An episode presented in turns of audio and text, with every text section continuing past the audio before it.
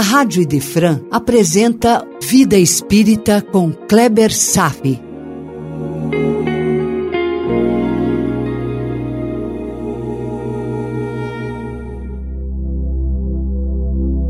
Nosso Lar, capítulo 8 Organização de Serviços, parte 1. Temos aqui a apresentação da estrutura administrativa de nosso lar. Lísias apresenta os seis ministérios, sendo que quatro destes vinculados a esferas inferiores, enquanto outros dois aos círculos mais elevados, e cada ministério sendo administrado por doze ministros dentre os quais, claro, o nosso conhecido Clarencio. Nada de especial numa cidade e seu complexo administrativo, a não ser pelo fato de que se trata de uma colônia lá no plano espiritual. Não há mistério. Existem milhares e milhares de colônias como nosso lar, espalhadas ao redor do planeta. Existem incontáveis cidades espirituais em tantas outras camadas superiores como existem em nosso mundo, todas elas com suas características peculiares. Os próprios espíritos têm dificuldades para nos descrever, porque nos falta o vocabulário de referência em relação a esses planos superiores. Há uma natural dificuldade de descrever algo que a gente desconhece em camadas mais elevadas ainda. A escassez de tais descrições reflete a natureza incomum das paisagens em relação às nossas referências terrenas.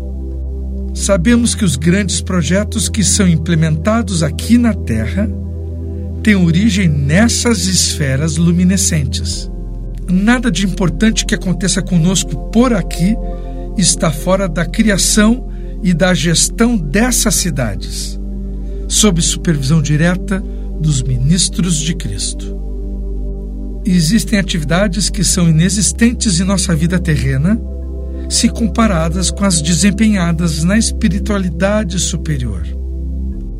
Como no caso do Ministério do Auxílio, que, dentre outras tarefas, atende preces. Isso não existe por aqui conosco, meu irmão. Nossas preces são literalmente ouvidas esse fato não pertence ao mundo mágico, é incrivelmente real.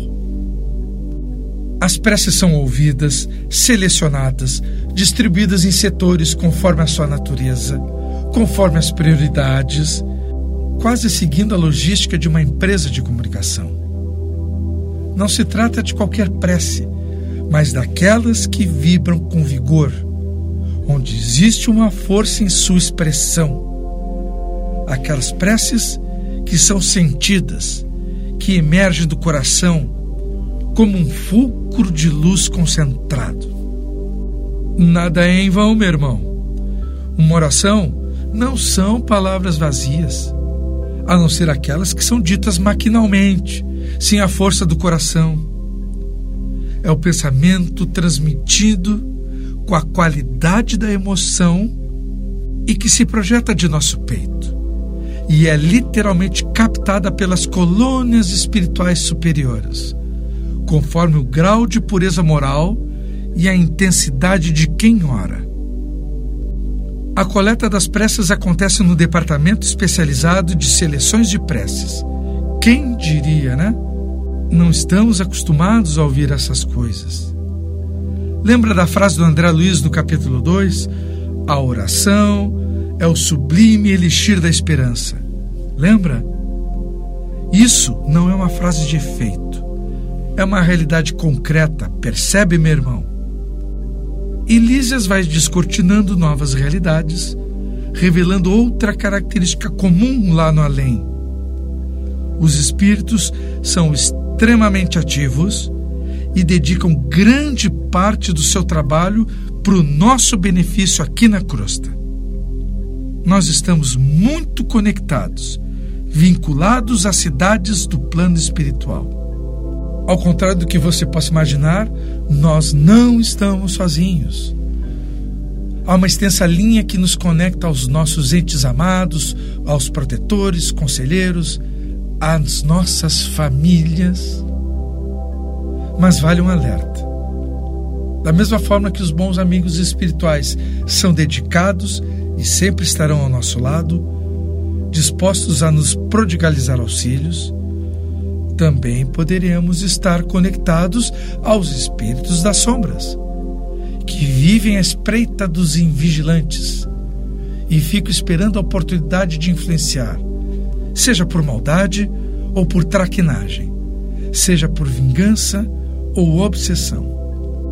Paulo de Tarso já dizia: estamos cercados por uma nuvem de testemunhas.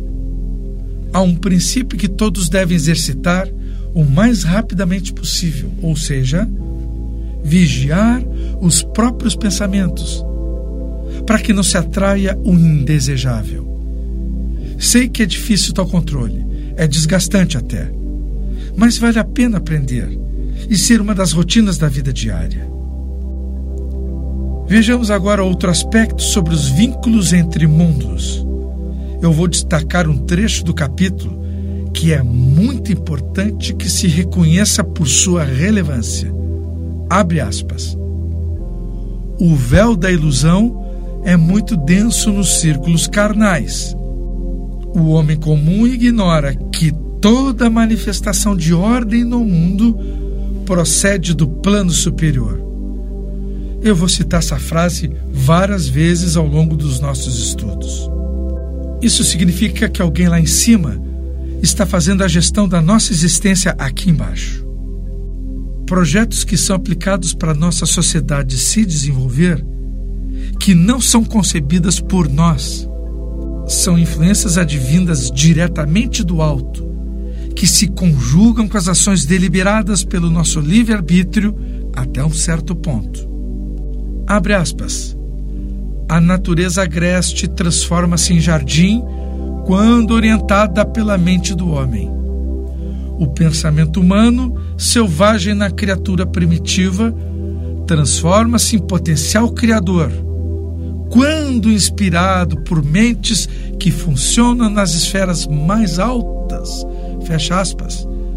Somos inspirados pelas mentes superiores, mas permanecemos com a liberdade de aceitar ou não a inspiração para criar e transformar o nosso ambiente. Abre aspas. Nenhuma organização útil se materializa na crosta terrena sem que seus raios iniciais partam de cima. Fecha aspas. Esse preceito é fundamental, meu irmão. Temos que aprender e absorver o quanto antes. As organizações e a ordem no mundo partem da atenção do alto. Nada acontece sem a anuência daqueles que nos dirigem de verdade. Não podemos nos esconder disso. Abre aspas. O livre-arbítrio é limitado ao ponto de evitar seu aniquilamento, a nossa extinção. A construção de nossa sociedade é um produto humano limitado no ponto extremo do desvario. Ora, veja aqui, meu irmão. Deus colocando limites em nossas ações. Livre-arbítrio tem limites. Abre aspas. Até a guerra é permitida quando traz transformação social benéfica. Mas onde houver o risco de nos destruirmos, haverá intervenção protetora. É uma frase consoladora, nos faz entender que nosso mundo está protegido de algum maluco apertar o botão vermelho. Se isso fosse acontecer, seria impedido. Portanto, as coisas não são bem o que queremos que sejam. As coisas são até onde sejam permitidas que sejam. Não é só o que queremos, é o que deve ser. Isso parte de um controle de ordem superior. E não podemos esquecer que temos de nossa parte um compromisso a cumprir. Temos a nossa parte dentro do processo. Se o nosso mundo é a manifestação física do pensamento dos homens, sob supervisão e permissão do alto, temos de nossa parte a responsabilidade de favorecer o fluxo espiritual que nos alcança do alto, devemos, de nossa parte, criar um ambiente vibratório favorável que facilite a chegada das inspirações divinas que nos são enviadas. Há um lindo texto de Emmanuel no livro Estude Viva, que fala desse preparo, intitulado Ambiente Espiritual, lá no capítulo 5. Abre aspas. Há uma tarefa especial, particularmente destinada aos espíritas, além das obrigações que lhes são peculiares que é a formação de um ambiente adequado ao trabalho edificante dos bons espíritos. Conscientes de que somos sustentados por legiões de instrutores que vivem planos sublimes e informados de que eles se propõem a amparar a humanidade. Será justo assim relegar somente a médiums, aos fenômenos, a cooperação com eles lá em cima? Ou seja, todos os homens recebem amparo dos bons espíritos. Ponto. Então a intervenção espiritual deverá ser apenas as que ocorrem nas mesas mediúnicas? Jamais, meu irmão. A intervenção é bem mais ampla e difusa entre nós. Segue Emmanuel, abre aspas. Todos os homens estão convocados a colaborar com os mensageiros do Senhor no sentido de preparar um ambiente favorável à sua manifestação. Esse é o plano. Todos nós recebemos influências dos bons espíritos. Então, cabe a nós preparar um ambiente favorável para as mensagens do alto, facilitar a influência benéfica sobre nós e criar esse ambiente na vivência do dia a dia. Aqui nós estamos apresentando um conceito doutrinário. Não estamos abandonados no mundo, ainda bem. E dar-se conta dessa realidade espiritual pode ser um processo bastante prolongado, meu irmão. Quando é que vamos realmente compreender que não estamos sozinhos no mundo? Que o bem sempre olha para nós que estamos cercados por uma nuvem de testemunhas a nos influenciar, meu irmão. E uma parte são os olhos do bem, mas muitas vezes a gente não facilita esse auxílio.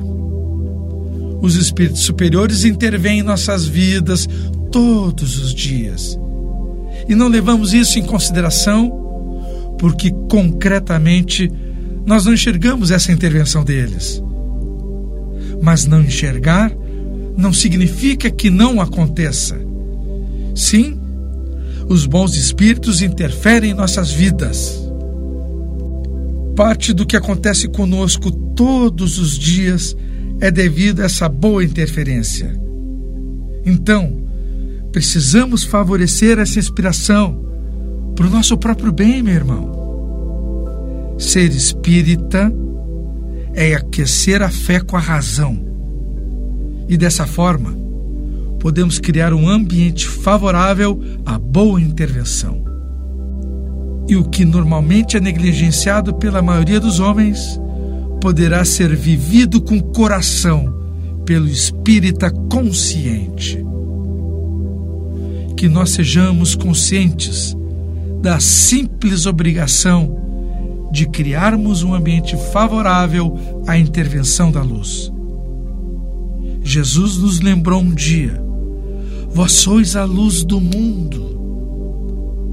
Façamos a nossa parte e confiemos que o bem sempre estará ao nosso lado, mesmo que não enxerguemos. Por hoje era isso. Desejo paz a todos e até breve. A Rádio Idefran apresentou Vida Espírita com Kleber Safi.